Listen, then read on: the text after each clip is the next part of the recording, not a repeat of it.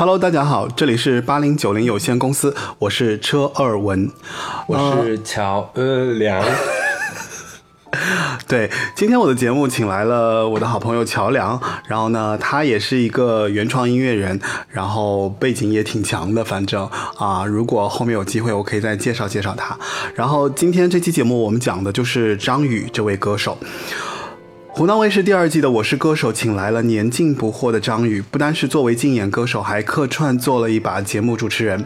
那这位在港台音乐歌坛消失多年的创作兼歌手，在节目里仍沧桑的嗓音，依然是那副苦情配方。当一个人的天荒地老，终究被他和十一郎神仙眷侣的生活取代后，眼神里尽是淡然与平和，也让他的演唱更多了一分圆融的味道。这一期就让我们来聊一聊从。民歌西餐厅里走出来的老男人之张宇。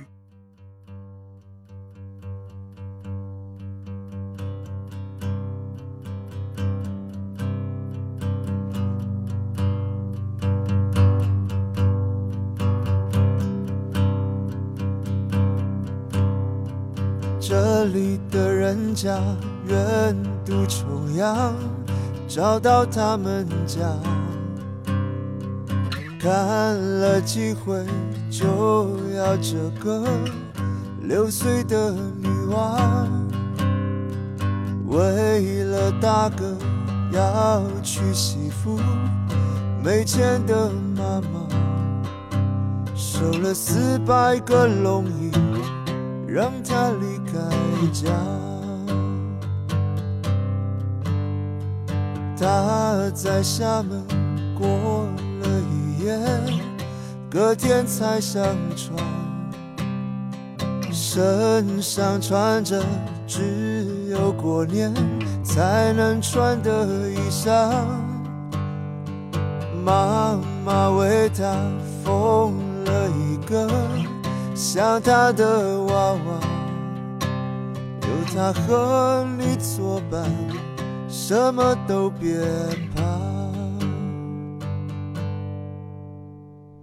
每。天晚上的月亮被云挡住了一半，看不见的另一半在要去的地方。也许只能这么想，才会觉得分开的只是月亮。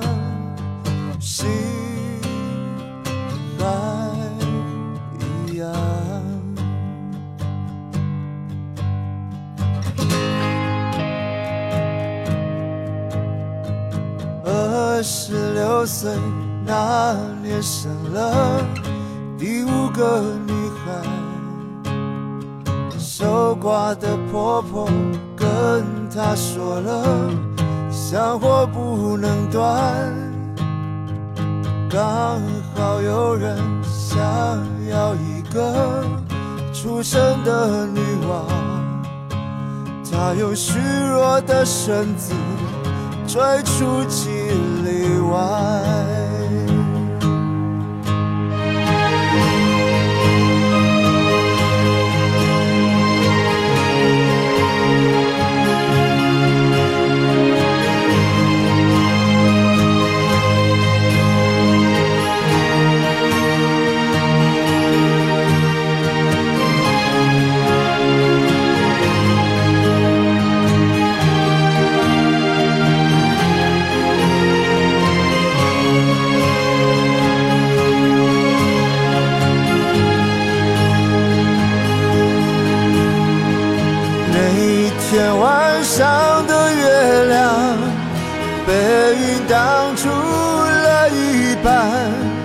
看不见的另一半在心碎的路上，千头万绪在心里转，突然发现残缺的不是月亮，是命运啊。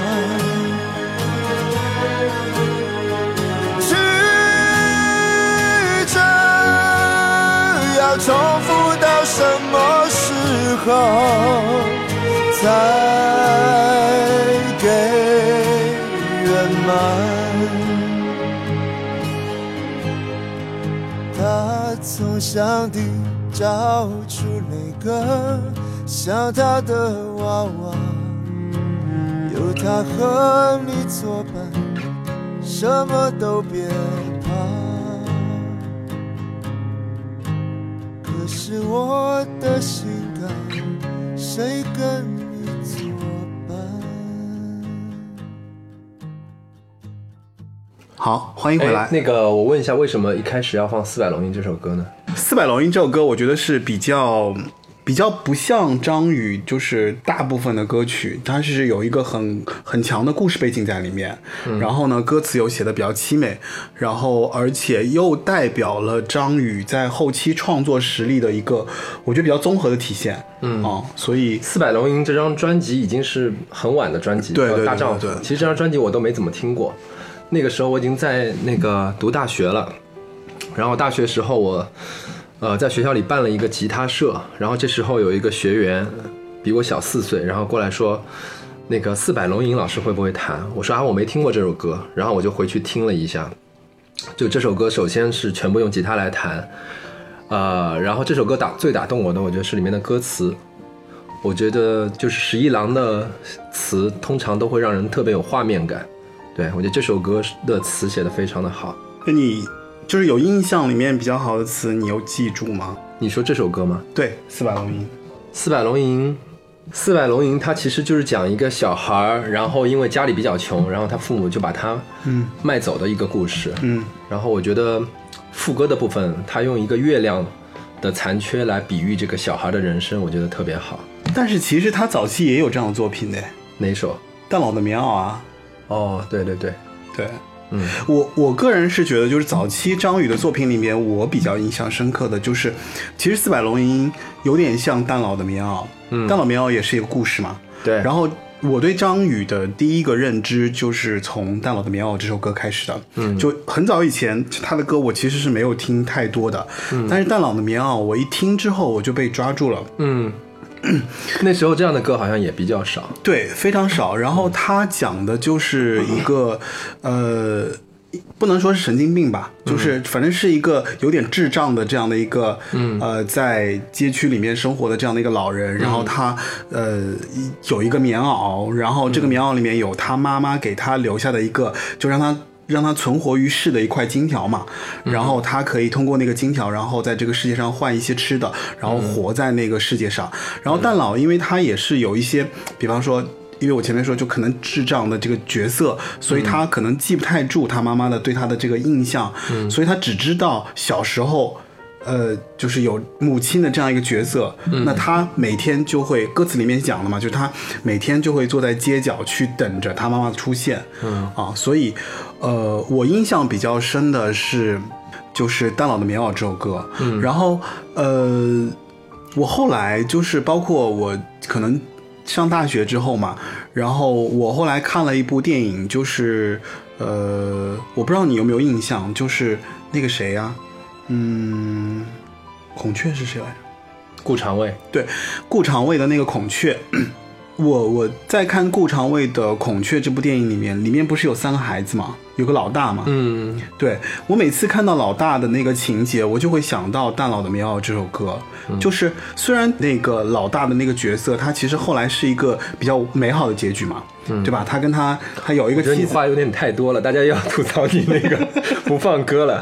不，你现在已经扯到电影描述上面了。因为我是真的觉得这两个角色有共通之处嘛，然后我，所以我后来就想到蛋老之后，蛋老的棉袄，我就觉得，因为也延续了就是你刚刚就是我们一开始放四百龙吟的这个感觉，所以我是非常希望大家来听。好，的，我们先来听一下这首《蛋老的棉袄》。嘉宾自己 Q 自己可还行，还要 Q 主持，好吧？那我们来听一下那个蛋老的棉袄这首歌吧。然后呃，听完蛋老的棉袄，我们回来就是讲一讲关于张宇出道的故事。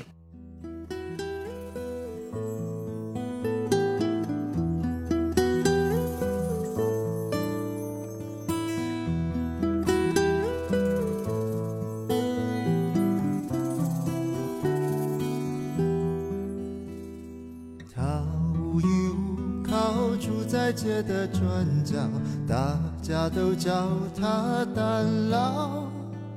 他有件棉袄，怎么也不肯丢掉，说是娘留给他的宝。他常常懊恼，年轻不懂学好，只怪娘总是唠叨。这些年都靠棉袄里那块金条买但，也好过乞讨。他一心只想等团圆来到，让回家的心圆了。不管现在过得好不好，钱得存到，给娘能富贵终老。后来听说单老的娘死得早，人葬在哪里找不到。蛋老恨自己没能回报，夜夜狂笑，成了午夜凄厉的调。他无依无靠，住在街的转角，那扇门再也没人敢敲。他那件棉袄，四季都不肯脱掉，说是娘留给他的宝。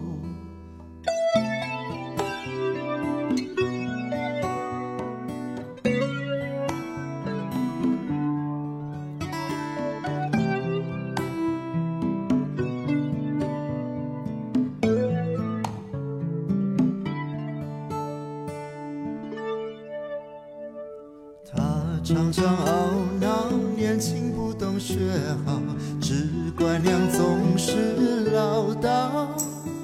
这些年都靠棉袄里那块金条买单，也好过乞讨。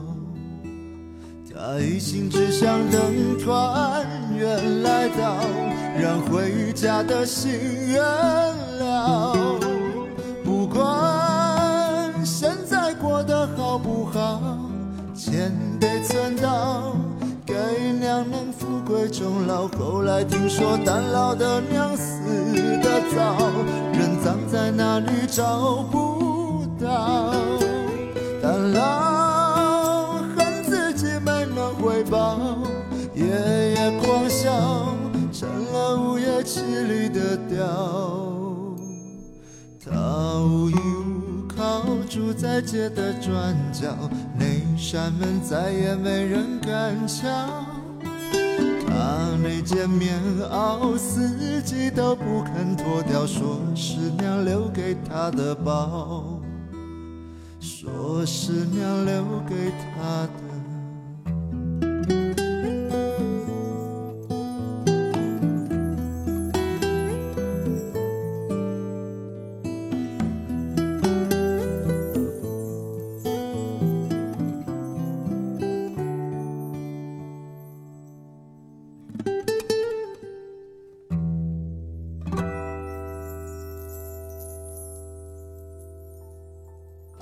来。前面我们放了两首张宇的歌，一首是《四百龙吟》，一首是我个人非常喜欢的《大佬的棉袄》。那其实就对八零年代的个人来说，可能还会有一些印象。我觉得九零后可能大家印象就比较少。是那个《雨一直下》这一张专辑。嗯，对。嗯，我不知道你知不知道他那个出道前的一些一些一些事情。他其实是一个银行保险系的这样一个人，然后呢，在九二年的时候，他其实因为凡人二重唱的推荐，嗯，然后呢，他就被一个唱片公司制作人发现，然后正式出道。然后在九三年，他发行了《走路有风》这张专辑。哦，嗯，其实当时发是发专辑的时候，这张专辑，嗯，你觉得第一张专辑怎么样？我基本上没听。没听？嗯，哦走路有风吗？哦，没对，听。走路有风没有什么有名的歌吧？没什么有名的歌，因为他专辑出来的时候也反响平平嘛。嗯，然后嗯张宇自己也特别沮丧啊，然后才因为其实因为这张专辑的不被重视，才后有了后来的用心良苦。嗯嗯，因为是这样的，就是呃，就当时他出了第一张专辑之后，其实不太被大众认可。对，然后呢，他跟十一郎，十一郎是他的妻子嘛，嗯然后是帮他写词的。那后面我们会讲他跟十一郎的故事。嗯，就是他当时第一张出完的时候呢，他其实特别苦闷，因为没有人识就认识他啊。然后他有一次回家跟十一郎说完这件事情呢，他就睡着了。然后呢，十一郎看着疲惫的他，然后就写下了你知道，就后来用心良苦的歌词，就是你的脸有几分憔悴，你的眼有残留的泪，你的唇美丽中有疲惫，我宁愿看着你睡得如此沉静。但是在用心良苦和前面的那个走路有风中间，其实还有一张专辑，呃，叫那你说是个一言难尽。哦，一言难尽是吧？对对，这里面其实我有个槽点要吐，啊，你说，就《一言难尽》这首歌是他的主打歌，对吧？嗯然后大家可以去听一下《一言难尽》和另外一首歌 Elton John 的叫《Believe》，嗯，两首歌的前奏基本上一模一样。是吧？对，那他可能就学了嘛。学了，但是其实那个时期，我觉得台湾的制作人都会。他大家是有创作能力的，就是词曲的创作能力是有，但是在编曲上，大家还是经常会学欧美的歌手。你比如说李宗盛给林忆莲做的那首《伤痕》，嗯，那编曲简直就是 Boys to Men 的那个什么 I'll Make Love to You 的就翻版对吧？就等于他重新用配配器，然后重新配一把，然后就模仿痕迹非常重，基本上可以说是他们只是把旋律放在了这个编曲里面。就像你说的，可能创作能力是有的，对但是呢，编曲却是一个全新的一个领域，就是要把一首歌把它烘托出来。那所以我觉得说到这一点，我觉得我可以理解，就是说。嗯走路有风这张专辑为什么不出名？嗯，因为你看《走路有风》这张专辑里面其实是有《猜心》这首歌的，猜心后来不是给了万芳嘛？万芳其实是唱火的呀，这首歌我是不知道，因为这首歌里面有一首，就里面不单是歌词，嗯，有印象，就是擦了又湿的泪与谁相对，我不知道你记不记得，就是那首歌其实很火很火，成为至少是官方的代表作。那你想，张宇在第一张专辑的时候其实就发了这首歌，可是却寂寂无名，没有人知道，那说明其实真的是第一张专辑可能就是编曲非常的没有代入感，嗯，或者当时就没有受到大家的就接受嘛。对吧？对那一言难尽可能稍微好，我觉得一言难尽旋主旋律还可以吧，就是旋律很好就是那个副歌的部分其实还蛮容易记的。对，而且很适合在 KTV 里面唱。对，就是怎么唱来着？我一言难尽，对好像是这样哈。嗯，对，所以呃，那后来他其实用心良苦能出来，我觉得应该是他自己经历了一个阶段。对，就是他从刚出道，他没有那不懂这些东西，然后慢慢的开始学这些，因为他后来也做编曲了嘛，对吧？哦，不好意思，我看了一下，《一言难尽》是在那个《用心良苦》这张专辑再下一张。对吧？对对对，所以那 就是他其实，在发了那个《走路有风》之后，他是用心良苦，是一炮而红的。嗯嗯。那用心良苦一炮而红，原因是什么？因为十一郎。哦，之前那张专辑没有十一郎参与吗？之前那张专辑好像我不太记得，我得去查一下，应该是没有没有严格的参与。嗯哦，嗯，可以可以搜一下我下，看一下哦，嗯，可以搜一下，看不出来。应该是应该是没有十一郎的那个那个走路有风是张宇自己写的词。对。对对对对，哦也也有也有也也有十一郎待会后面我会讲一讲，就是关于、呃那个张宇和十一郎的这个爱情故事，因为我觉得话多的警报要开始响了哦。好，那其实。乔郎，我不知道你对就是他早期的，比方说第一章、第二章里面，你觉得你比较想听哪首歌？就是张宇早期其实走苦情路线的。。对，但说实话，那个我以前听过一个 DJ 电台节目啊，然后那个主持人说张宇的声音很性感，但其实说实话，我觉得根本不性感，就是说他的嗓子特别的干，然后有那种金属的这种声音，有，有有，包括他的那个咬文吐字，我觉得也有点悲情，反正，而且很重，他的咬文吐字很重，所以我其实不喜欢早期那种卖惨的歌，你知道吗？呃，其实张宇真正让我喜欢是从《消息》这张专辑开始，嗯嗯对，所以前两张我没有要推荐的。OK，那你想听哪一首嘞？呃，《消息》这张专辑的时候，《消息》应该是他第三张还是第四张吧？嗯，对，《消息》这张专辑吸引我的，在一言难尽之后，对，最早吸引我的是《消息》那个 MV，嗯，就是他拍的是张宇是一个眼泪收集者，他拿着一个空瓶子，然后全世界去收集全世界人的眼泪，嗯，就那个拍的特别洋气，你知道吗？他走了很多世界国家，当然有可能是假布景啊但是我觉得整个 MV 构思特别好，就是一下子抓住我了，我就听了这张专辑，我会觉得《消息这张专辑其实整体性挺强的。然后里面我会推荐一首歌叫舍得。Ok 这首歌不是很有名但是旋律特别好听。Ok 嗯。好那我们来听一下舍得这首歌舍得这首歌我也呃算是有一点印象因为是那张专辑里面比较不多的就是不是被大家所熟知的一首歌曲但是旋律又特别好听。好那我们来听一下舍得这首歌。嗯。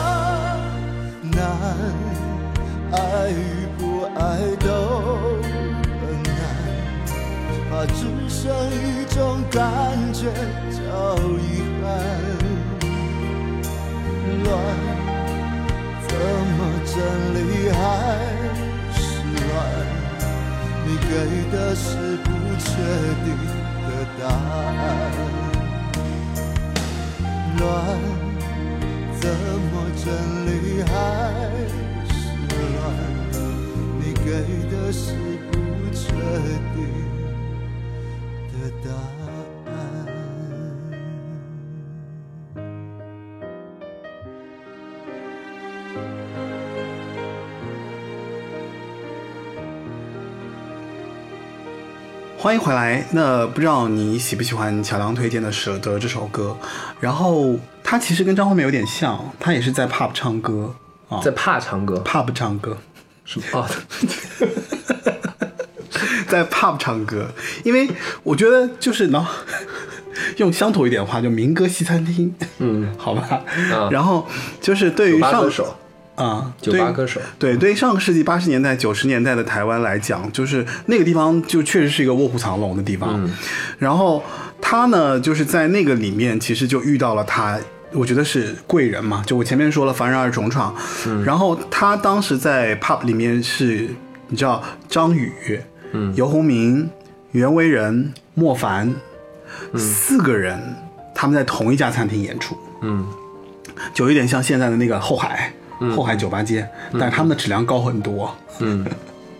然后那个袁惟仁和莫凡其实当时就已经是凡人而重唱了嘛，嗯。啊对，然后那个张宇呢就开始搭档游鸿明，然后在这个里面呢，他们就慢慢的就磨合啊，张宇跟游鸿明搭档过，对，他们在那个 pub 里面的时候，对。所以他们其实当时最早期的时候，其实活得还是蛮艰辛的。然后这里面其实他那这个组合没有好看的人嘞，两个都是实力派。对，都是实力派。那酒吧嘛，也不用看好看吧，就因为黑漆麻乌的也看不出来啊。酒吧歌手不要陪酒的吗？男歌手应该不要吧？哦，那他在这个里面，他在这个这段时间里面，他跟十一郎其实生活还比较艰辛的，因为你想就不挣钱啊，已经出了专辑还艰辛。他还没出专辑，我说的是出道前，嗯就他刚刚出道前的时候。那这个时候，其实你看啊，张宇其实已经花，他愿意借二十万元外债去买一台音乐创作的设备，学习编曲。哦，所以他其实，在音乐学习的动力上是挺强的。包括他后期，他跟十一郎的合作，因为他其实写了四百多首歌嘛，有印象是四百多首歌吧？你说到现在为止，哦，哦，哎，就歌手其实发行了四百多首，他其实可能默默的在不是不是不是，这千四百多首不是说他自己的，他帮别人也写了很多哦很多歌，因为他后期就是你包括他其实也在学习音乐人的一些部分嘛，就是学习李宗盛啊，嗯。学习袁惟仁呐、就他也不停的写歌啊，他是音乐人嘛，嗯嗯。然后他其实帮别人写了很多很多的歌，嗯嗯，哦，对。那他在 pub 里面就是因为唱歌，然后就跟这四个歌手就慢慢的站住脚了。嗯。因为他们都唱的比较好。然后就是因为凡人二重唱，然后他们去推荐了那个那个谁，推荐了这个张宇去给他们的老板蔡宗正来，就是说，那他是一个奇才，说他写歌写得好，唱歌唱得好啊、然后最有趣的一点呢，就是其实那个张宇在第一天去那个面试，就是蔡宗正的时候，他出他感冒了。他等于没去，你知道吗？嗯啊，然后他的嗓音出了一些问题，然后回到了办公室呢，那蔡东就就对那个袁惟仁说：“你给我推荐的是个什么烂歌手？”就是这样的一个状况，然后也不来干嘛的。然后呢，袁惟仁其实还是在坚持的推他，所以就说那再约一次。等于第一次没约成，那第二次呢？他好了之后，他就他就痊愈了，然后他就去了之后，那有了第二次的机会之后，蔡宗正一听，所以才有了后来就是蔡宗他正是谁啊？什么公司的？蔡宗正是大滚唱片的那个老板，大滚。大滚唱片应该是，我觉得就是他们在并入，他们应该后期也是并入滚石了吧？哦，好像是啊。咱们来听首什么歌呢？所以现在还是 讲他早期的事情哈。嗯，我觉得我想推荐一首，啊、消息这张专辑在下一张是整个八月。嗯，我其实很想推荐《整个八月》这首歌。《整个八月》这首歌，我觉得是他在前面几张专辑发展到这个时候最标新立异的一首歌。最标新立异，难道不是最成熟吗？我觉得这首歌其实它不是一个，它的从编曲上来讲还是挺大胆的，对，对。然后甚至于我觉得当时听觉得很新潮，嗯，对。唯一的这个遗憾是这首歌的那个编曲一开始大提琴是用键盘模拟出来的，能听得出还比较假。就是所以他这个地方应该还是用了模拟器，类似于那种。，对对对，但这首歌的编曲我觉得很大胆，嗯，不再是像之前那样的抄袭了，或者他抄的那首歌我没听过。对。那可能就是他们自，就是他应该是学习的一个学以致用的一个展现的时候，然后加上了把那些，因为他自己也会谱嘛，也会谱曲嘛，不是说什么都不会，所以我觉得他在，可我觉得可以看成是他创作成熟的一个标志，嗯，就说我开始自己写曲写词，我开始自己编曲，嗯。我开始自己制作，然后我开始自己去对整个案子做一个企划，嗯，当然，他其实还有十一郎的帮忙，就是在、在音乐的这个内容上，我觉得，嗯，对吧？对，嗯，好吧，那我们来听一下整个八月。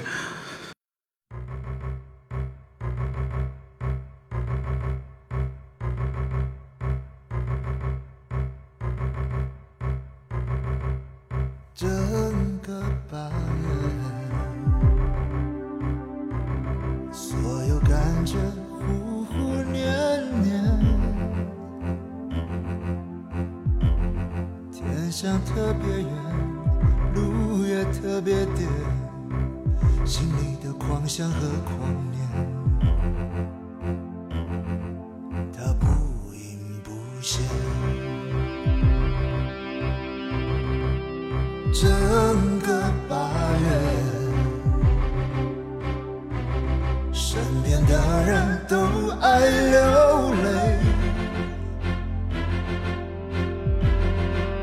好的恋情，一件接一件，进行着伤人的破碎，不能挽回。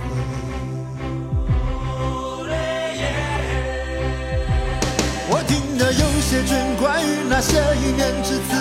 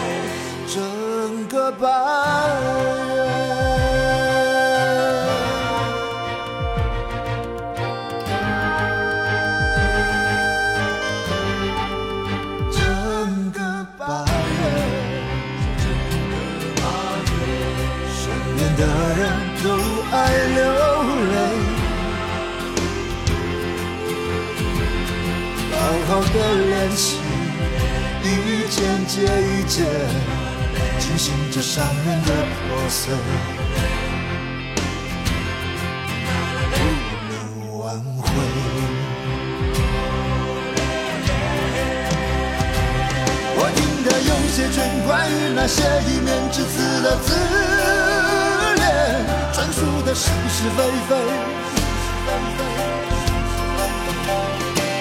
也许掩盖了另一个人的心碎，我不该陷在这里面，无艺术的说着同情和安慰，他们听不见，我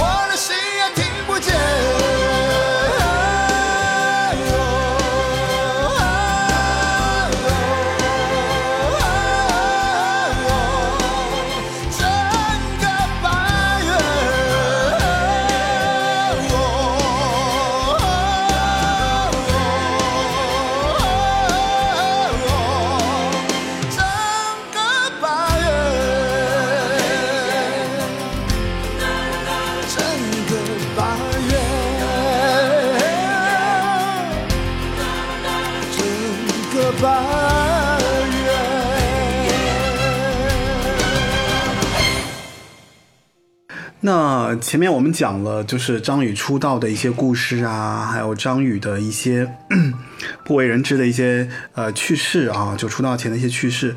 我觉得张宇的故事当中，其实最不能忽视的就是十一郎这个人。乔郎，你认同吗？我认同。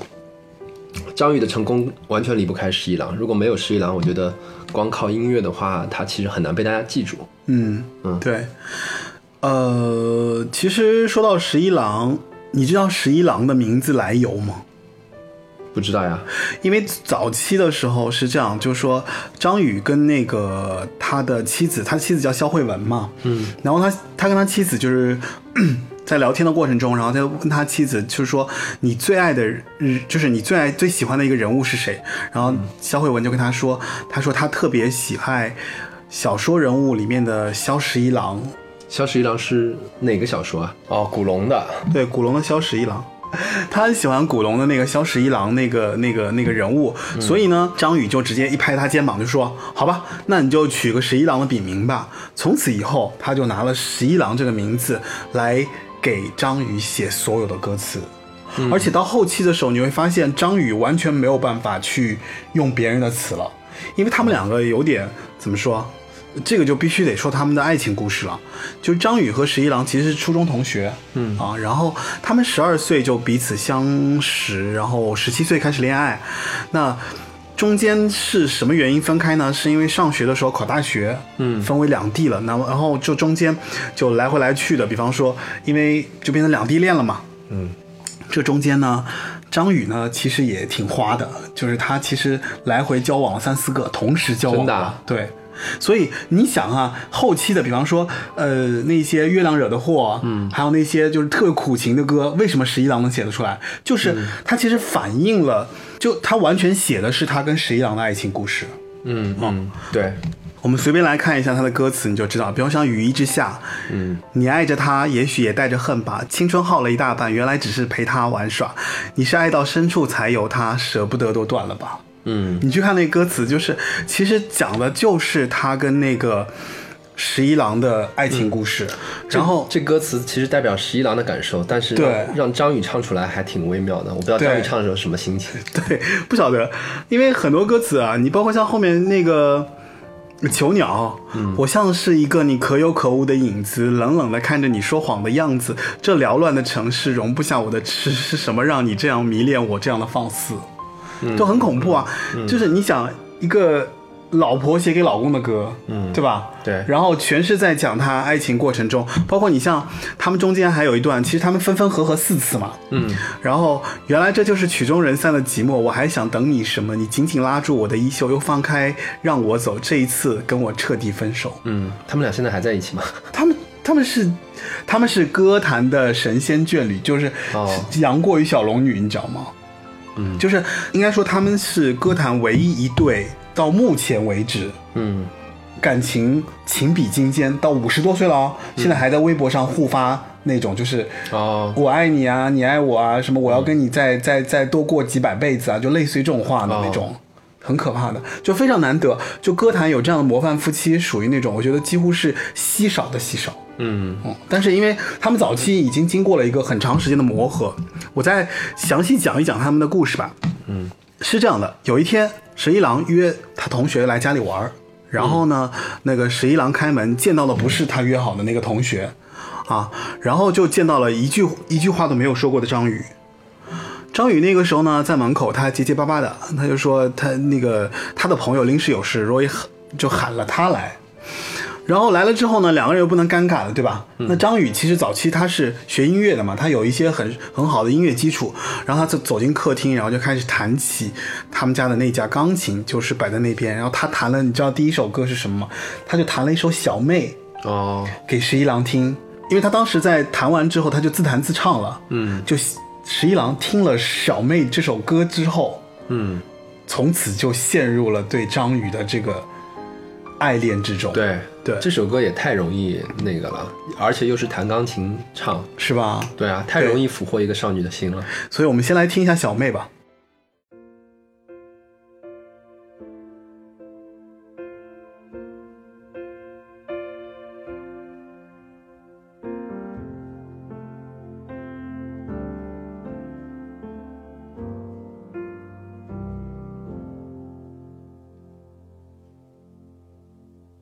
秋风已萧瑟地吹过林梢，小妹，快披上我身上的外套。黑夜已笼罩这城市的苦恼。小妹，让我将你轻轻地拥抱，双手要握紧，抗拒那流言的困扰，那命运无情的怒潮。小妹，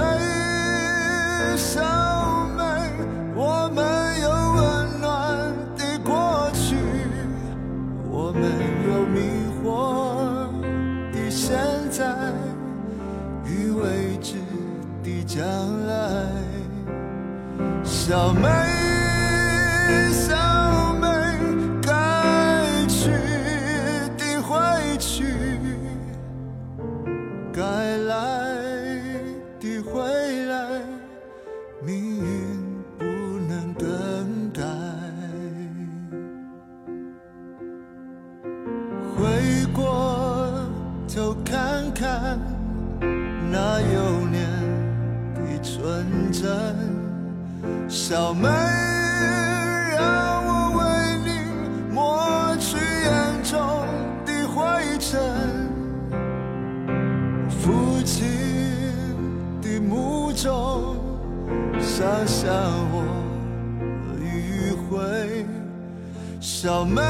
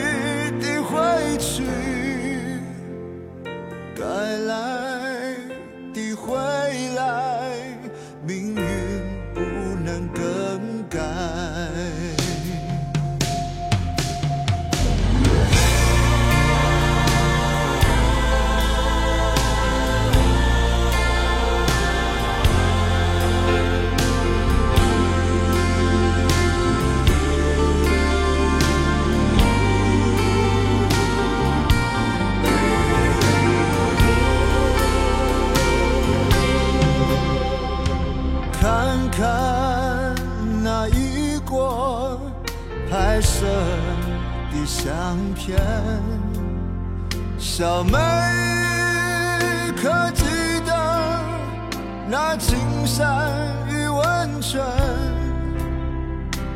挥挥手的合影，再看我一眼，小妹。可记得我白色的从前？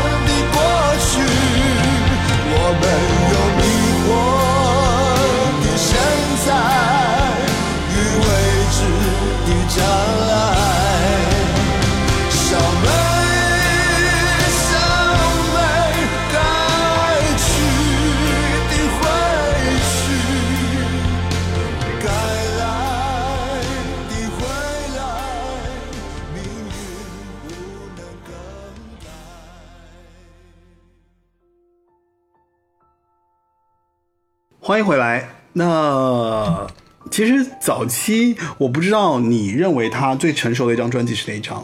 早期我觉得是就是消息，消息。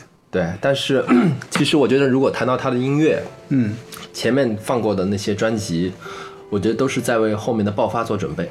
对，爆发，我觉得就是从月亮、太阳开始，那个时候我读高中，嗯，然后我觉得这张专辑他是找到自己定位了，对，就是他的嗓音，我刚刚说，其实他的高音部分特别亮，像金属一样。其实这个嗓嗓音特别适合唱摇滚。嗯，对，从月亮开始，月亮太阳开始，他其实风格就开始往摇滚上去转了。对，所以这张专辑的那个主打歌《月亮惹的祸》能红，我觉得就是因为和他的整个的这个声音的特质找到了匹配点，嗯，对。而且《月亮太阳》整张专辑的这个一致性也非常的好，，对他那张专辑其实完整完完成度很高，嗯，对吧？对，就是，呃，我我个人觉得也是，就是说，可能是十一郎跟他在企划这张专辑的时候，其实已经很成熟了。嗯，就你包括《月亮惹的祸》，其实就是讲他在感情中的一个感受嘛。嗯，然后《小小的太阳》就是讲他的他的孩子的，他们的孩子刚刚出生，小小的太阳》的。当时写那首歌是写给他孩子的，嗯，应该是他刚出生，嗯，是刚出生还是两岁，我不记得了，反正就是写给他儿子的。嗯，对，然后后面后面还有单恋一枝花呢。对，这张专辑两首摇滚的歌曲啊，一首《月亮惹的祸》，一一首《单恋一枝花》。其实我更喜欢《单恋一枝花就《单恋一枝花》这首歌，其实是，呃，你觉不觉得特别时髦？》，对，特别是对吧？对，就是在那个年代来讲，就是他跳脱了他原来，比方说他原来就是都是苦情啊，就是很柔啊，但是《单恋一枝花》是轻快的，对是活泼的，然后给人一种从内心，呃，就是呈现的一种就是说他很单纯的一种情感。嗯，对吧？就是他没有在讲，就是那种苦的部分，他就是讲在内心喜欢一个人，或者说就是喜欢一件事情，或做一个怎么样的一件事情，就是很很无畏的一种状态。嗯，然后讲了一个一个男的，就是很很自我出发的这样的一个心态，所以我觉得也算是一种做自己的展现。嗯，你说的这个是从歌词的角度，我觉得对对对对对其实十一郎他自己的可能一个心态的转变。对对对对，然后我觉得从音乐角度来讲，张宇这张这两首摇滚歌曲其实比原来放得开了。对，原来他会特别想要可能考虑大众的口味、没错，市场需求，写一些很流行的歌。嗯，对。但这这首这张我我觉得他自己应该玩的也挺开心的。然后这张专辑其实我特别喜欢一首歌，也是一首吉他弹唱的歌，叫《一个人万岁》。一个人万岁。对，尤其这首歌中间有一段那个 solo，，solo，大家可以听一下，我觉得这段 solo solo 特别优美。OK，那我们来听一下乔梁强力推荐的《一个人万岁》这首歌。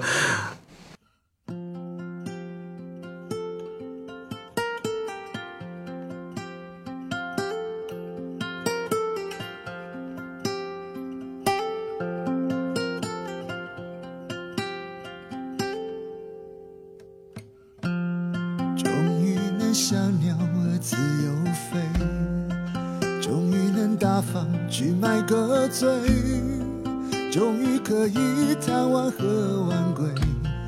嘿嘿嘿，一个人万岁。终于不必再陪你逛街，终于不相信还能再睡。终于不必什么都宝贝，反正你远的看不见。是才一转眼，过了再度单身的新鲜，一丝一香，一言一笑，没人分享也无味。才快乐几天，寂寞偷偷在心底作祟。原来思念会让分离感觉像毒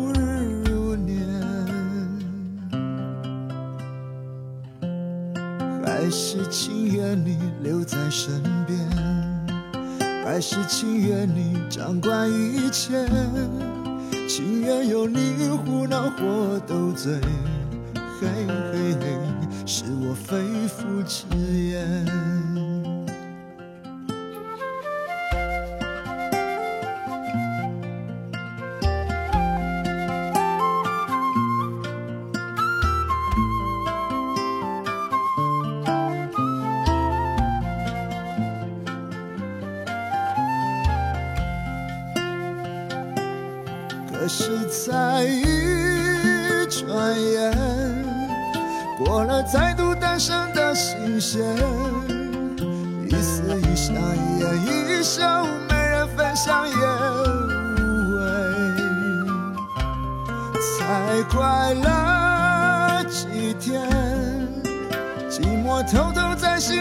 破碎，原来思念会让分离感觉像度日如年。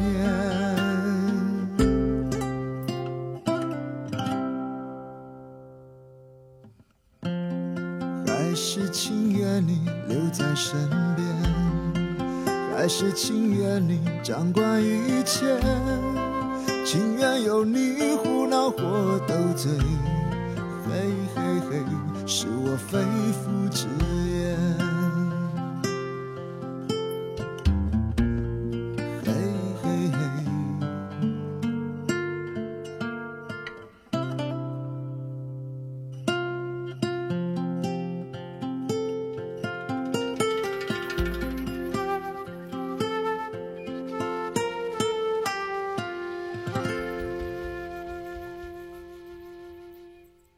前面我们讲了，就是关于爆发前，就是《月亮太阳》这张专辑。那其实张宇在《月亮太阳》之后就，我我个人觉得哈，他出了一张他自己最成熟，而且到目前为止，我觉得这张专辑都没有办法被取代的，呃，一张专辑叫做《雨一直下》。嗯嗯，这张专辑啊，好听的歌实在太多了，除了、几乎每一首都很好听吧？对，好几首都特别有名啊，雨一直下就不用说了。对，然后给你们现在已经是每个婚礼必唱的歌曲了，给你们。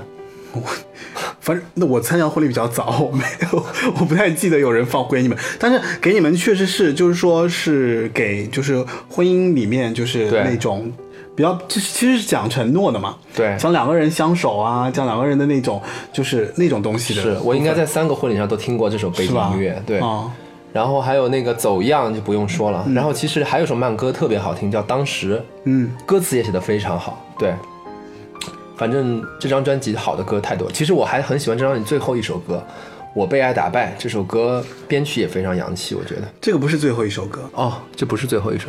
最后一首歌是何影留念的摇滚版。我其实我必须要说，就是我个人吧，就是对合影留念还有没关系，我特别爱。我最爱的是没关系啊，你喜欢没关系啊？啊，因为我跟你讲，没没关系有点拉丁那个。没关系给我的感觉就是，因为我当时可能是因为唱歌不是唱歌，就是我先是看的 MV，嗯，然后在酒吧里面嘛，然后那个、那个气氛就特别嗨，然后他那个他那个甩脚那个动作我又记得特别清楚，嗯，就那个一只脚站着，然后另一只脚翘起来，然后那只膝盖在摇来摇去，嗯，然后那个镜头我记得特别深刻，就有点像模仿那个猫王以前的那种。有点有点有点，然后所以没关系这首歌，而且因为我都 K 过。嗯我发现没关系，这首歌在 KTV 里 K 起来就是那个状态很爽，特别嗨。嗯所以我我其实雨一之下里面，我觉得我最喜欢的应该是没关系。，OK。对，然后那个合影留念啊，这里我要提一句，嗯。就是我觉得张宇他每张专辑都会有一两首比较怎么说呢土的歌，或者这个土是带引号的，就是他会有一些有一些这种传统的台湾的这种流行音乐的元素的歌，嗯。比如说合影留念其实有一点嘛，然后之前还有过啊、呃什么歌？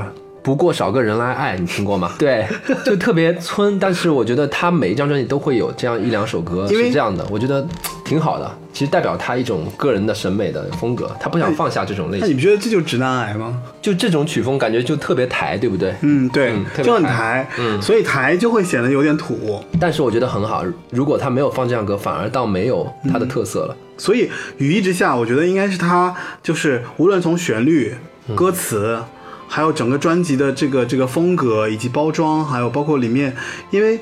雨一之下里面基本上好像有有三四个 MV 吧，算是 MV 比较多的。我到现在还记得《雨一直下》那个 MV 开头是怎么样，一个啊特别慢的慢动作所有人穿黑色，打着对对黑伞，对对然后雨滴很慢的流下来。而且雨一直下，特别好雨一直下，你有没有觉得就是其实跟张惠妹的那个、那个我可以抱你吗爱人、哦那个风格有点，对，就 MV 风格有点像。她是男版的，对张惠妹是女版的，嗯，对。哎，说到这个事情，我跟你讲，就是，呃，我不知道你知不知道，就是其实张不是张惠妹那个时候不是有一首歌是她写的吗？嗯趁早。对，但你知道《趁早》这首歌其实是张宇写给谁的吗？十一郎的不是，张宇写给那英的。写给那英的。对，那英跟张宇约歌，然后张宇就写了《趁早》，但是呢，这个时候张惠妹正好在收歌，然后收歌的时候就把这首歌，她觉得《趁早》这首歌特别好听，她就拿走了，你知道吗？然后张宇就疯了，因为他要卖给那英嘛，嗯，然后那英他就连夜写了一首歌，写了一首心酸的浪漫给那英。哦，那还是趁早赢了。对啊，因为《趁早》和《心酸的浪漫》来讲，我觉得《趁早》更好听、啊。，对你，你刚刚这么一说，我能想象到那英唱这首歌，我就我相信那英唱出来也会很好听。是啊，对，但是好像那英没有在任何场合唱过这首歌。哦，嗯，伤了。我觉得这种就比较微妙，不能去评价，对不对？就有可能，反正我觉得，按理说，其实他应该唱一遍，对对吧？对，嗯那我们来听首什么呢？雨一直下吗？你可以随便挑，你想，你想。雨一直下，你刚刚不是想播《合影留念》吗？然后如，但是其实我我想推荐我被爱打败。OK，那我们来听，我们来听《我被爱打败》吧。就是理由是什么？就是觉得特别就是通常大家会忽略一张专辑的最后的几两三首歌，对对，但其实大家如果仔细听，很多专辑两三首歌，那个歌手是特别放得开的，就他没有想过这首歌会红，对他会照自己的喜好去。因为我觉得录歌有一个有一个原因，就是说很多就是主打歌，其实他录了几百遍了，嗯对吧？对然后后期剪啊剪啊剪啊剪，然后剪出来的是非常精品的。但通常有一些不是那么热门的歌，可能他就录两三遍，甚至他唱的时候其实就是完全放开着在唱，对所以他有的时候就反而更自然一些，剪辑的过程会少。对，包括曲风啊、节奏什么的，他会按自己的喜好来。那这首歌的节奏我特别喜欢，可以听一下这首。嗯，因为专辑一般都这样，就是他是希望有些地方他可以自己做主的，我觉得，对，对吧？嗯，制作人说是也不是制作人说什么就是什么。OK，那我们来听一下《我被爱打败》这首歌。嗯，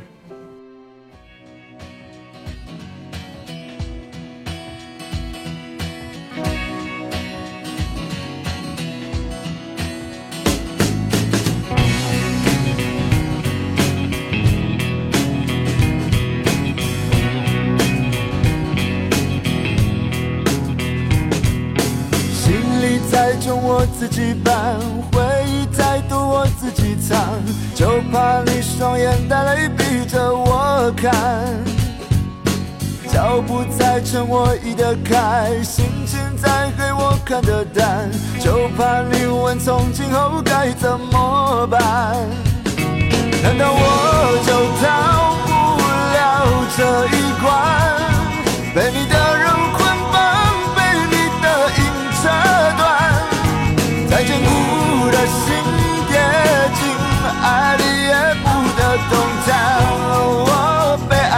爱打败。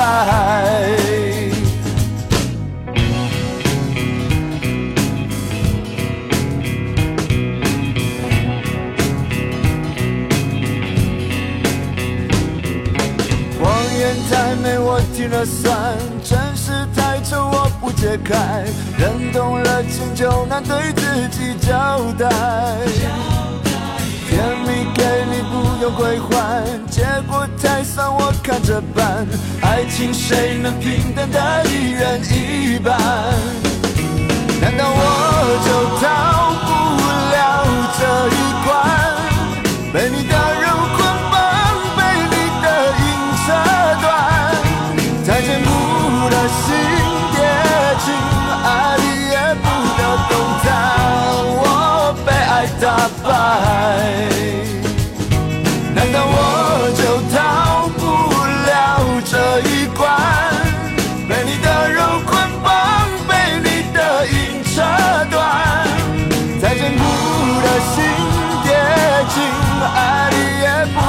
动弹。我被爱打败。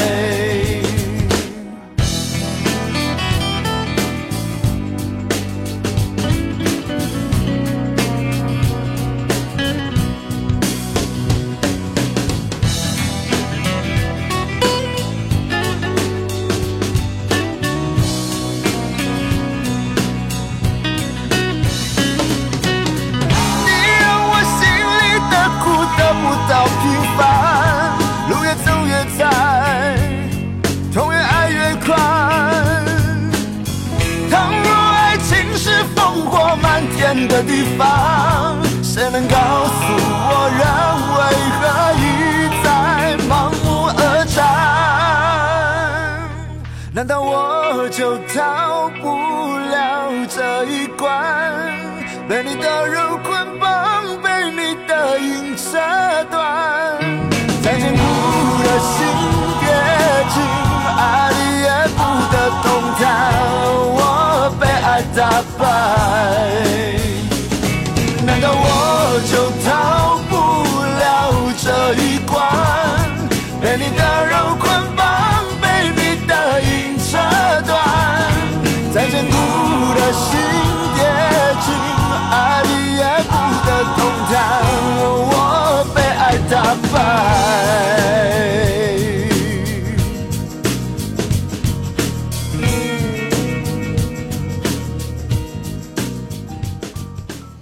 欢迎回来。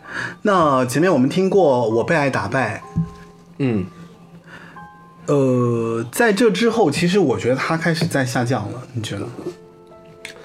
嗯，在这之后，我觉得他的质量倒没有下降了，只不过好像有点过气了，就大家听，对大家听他的歌曲的频率有点减少了。关键是那个他下一张专辑是《替身》嘛，嗯，替身这个封面设计实在太丑了，感觉像是盗版专辑，所以我觉得很多人可能因为这个封面就没有买之类的。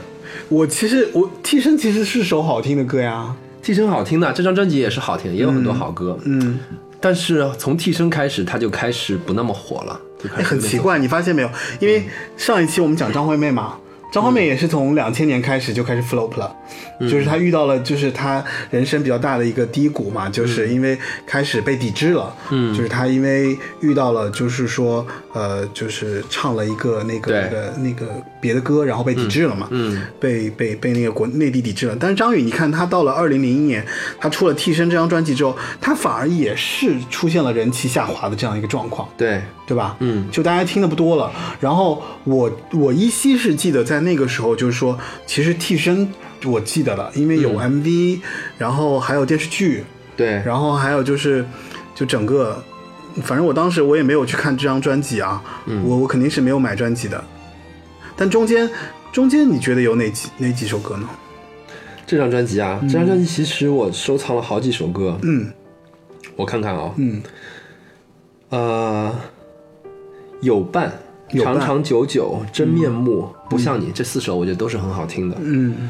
对，但是这这个时候的他，你觉得他的音乐有在提高吗？就是跟之前那段时间来讲，没有突破。没有突破。对，不像他前两张专辑，替身》其实又是一首摇滚歌曲，对，我觉得就是很平平的，就是维持了之前的水准。嗯，就是我觉得基本上他也是在延续，对，在在没有没有一个突破嘛，嗯，对吧？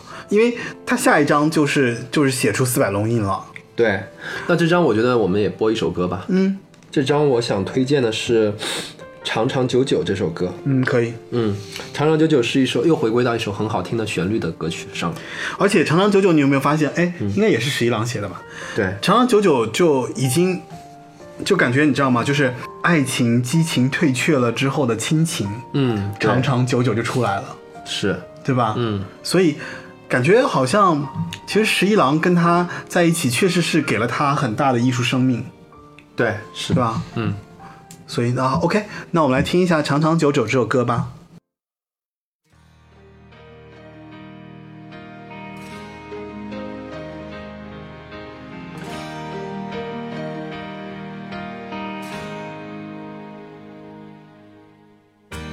坐在二楼的窗口，仿佛交错了时空。突然一阵沉默，千头万绪涌动，很想握握你的手，却只有一点松动。你在手指上玩弄，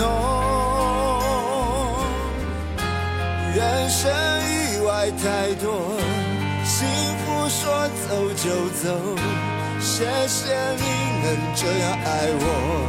是什么力量在你的心中，可以做到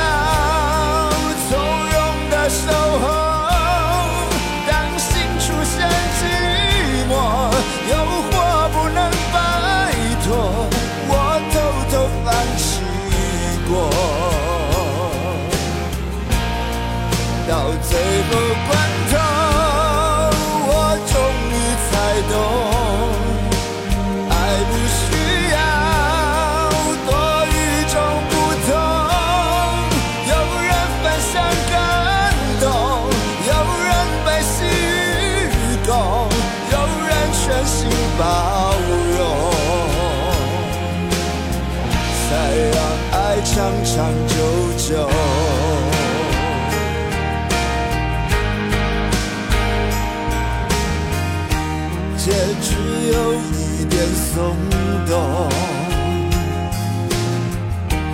你在手指上玩弄，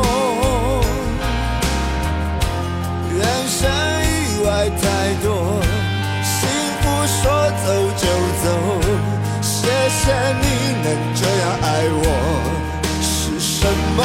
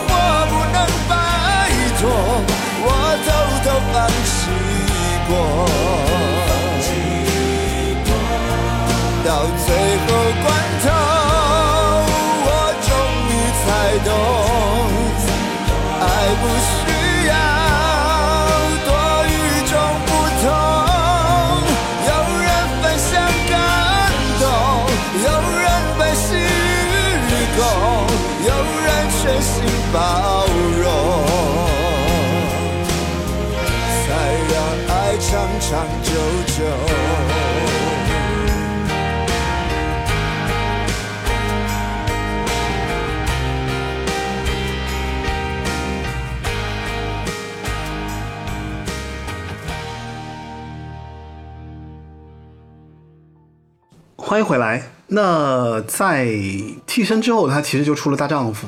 这张专辑吗？大丈夫大丈夫大丈夫我基本上没怎么听过，就是四百龙吟别人给我推荐了，我听了一下。嗯，荒废也很好听，你可以听一下荒废。荒废是吗？嗯荒废回头听一下。对第二首歌应该就主打了。对，其实不甘寂寞里面也有还可以的。不甘寂寞里面，其实我就是觉得就是最勇敢的季节就是很好听的。是吗？嗯，不甘寂寞整张专辑我都没听过。完蛋了，就是你看，其实歌手真的啊，就过了那个阶段，后期其实大家都如果一旦不听了，就很少再去抓来他对以前的这种东西再来听。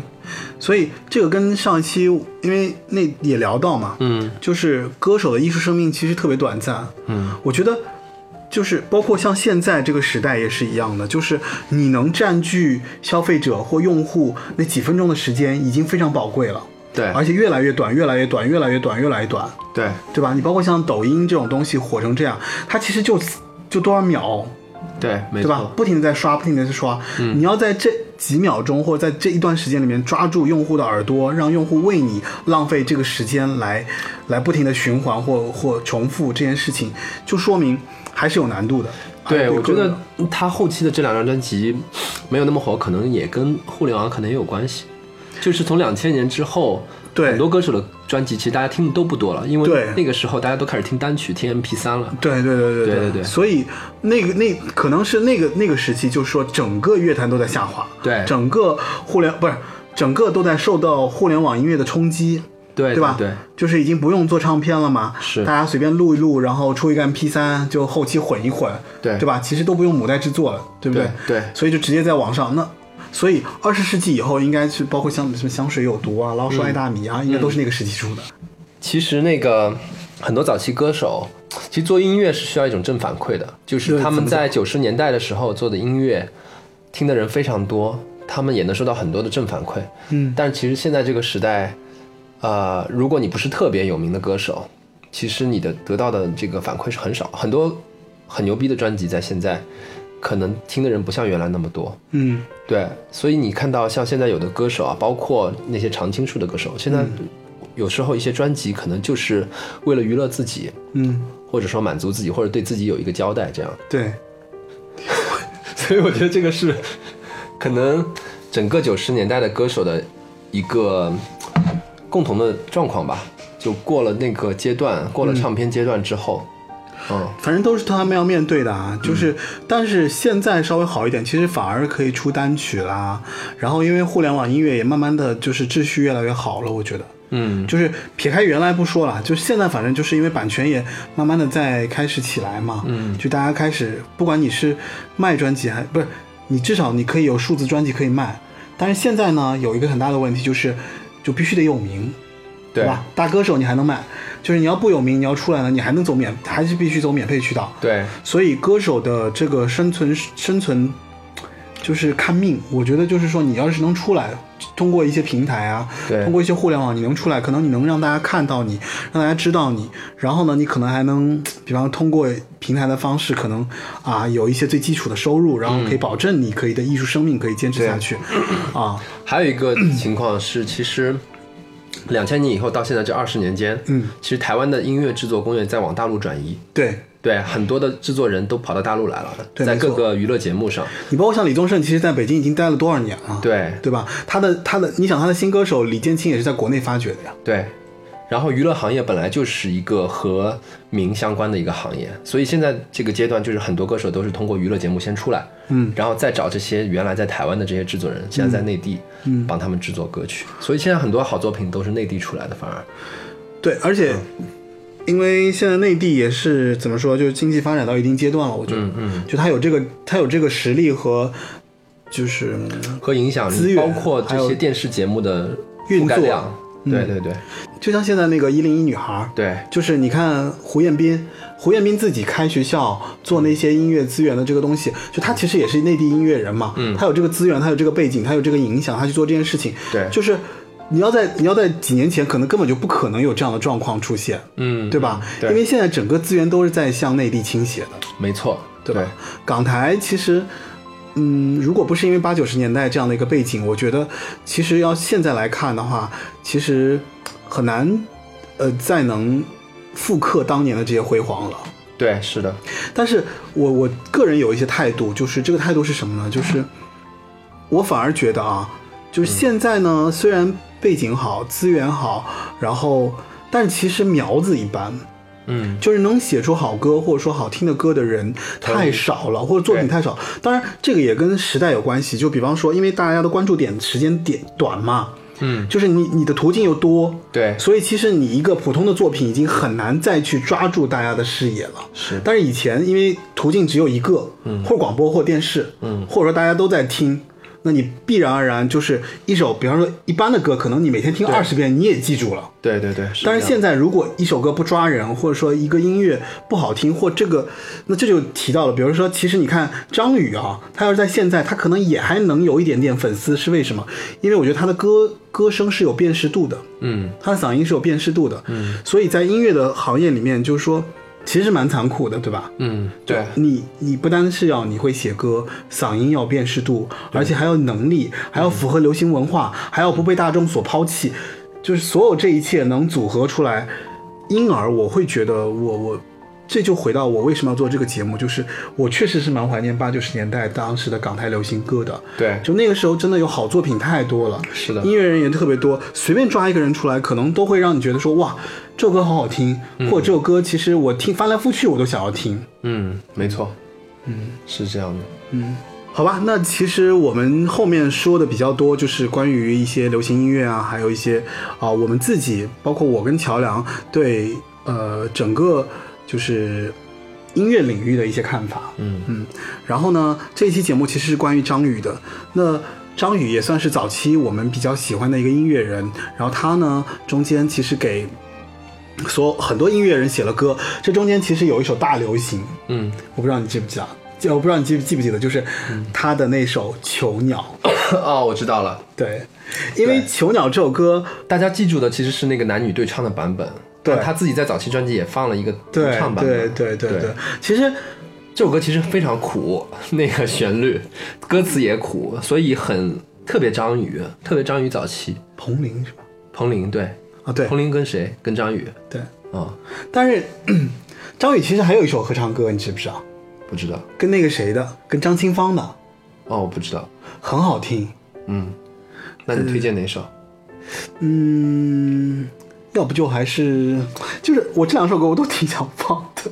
我觉得推荐张清芳的吧，张清芳那首，因为囚鸟大家太熟悉了。嗯，好吧，嗯，好吧，那最后我们来听一下，就是他跟张清芳那首《别来无恙》。哦，这首歌我知道，但是我已经忘了怎么唱了。刚好我们一起。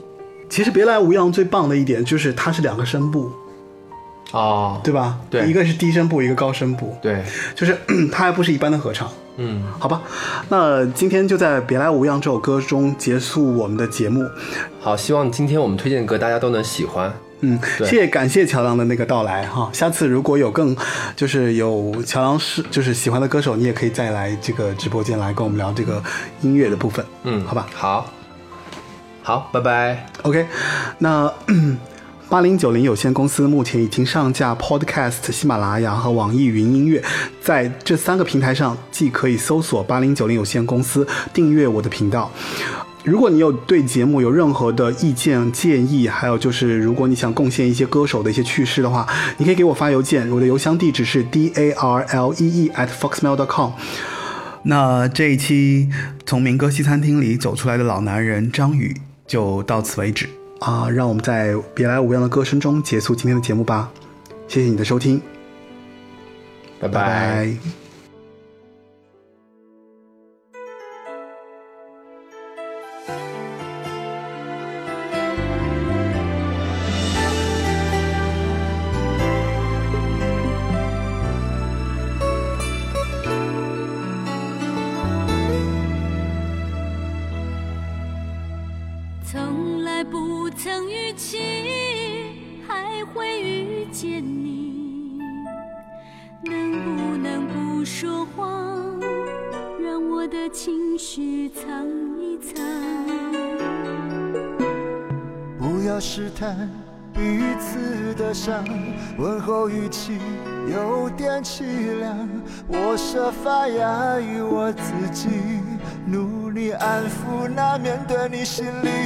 伤。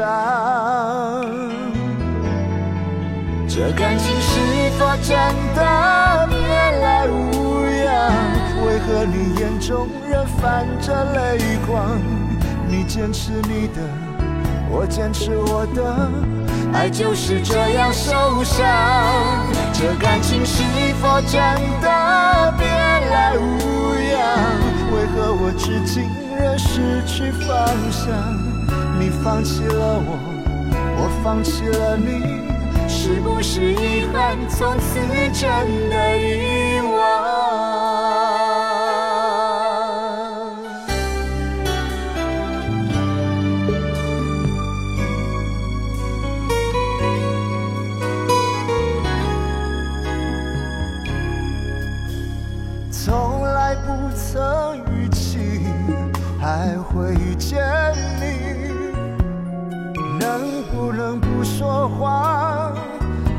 我的情绪藏一藏？不要试探彼此的伤，问候语气有点凄凉。我设法压抑我自己，努力安抚那面对你心里的伤。这感情是否真的和你眼中仍泛着泪光？你坚持你的。我坚持我的，爱就是这样受伤。这感情是否真的别来无恙？为何我至今仍失去方向？你放弃了我，我放弃了你，是不是遗憾？从此真的遗忘。